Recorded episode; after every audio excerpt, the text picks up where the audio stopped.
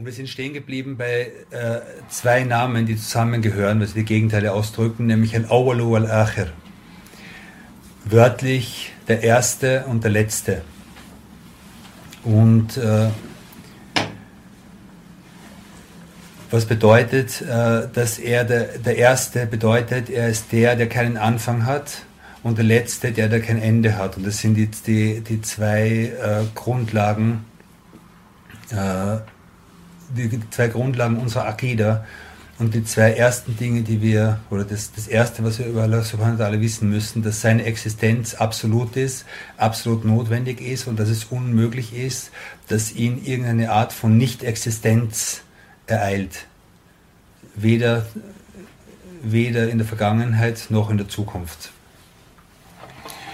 Ähm, genau.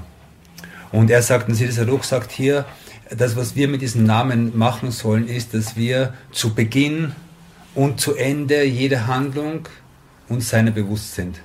Also sozusagen so, er ist der Erste und am Anfang, äh, am Anfang jedes Tuns sollen wir uns, sollen wir sozusagen das im Namen Allahs tun und auch am Ende, wenn wir etwas abschließen, uns, äh, uns sozusagen Allah subhanahu bewusst sein.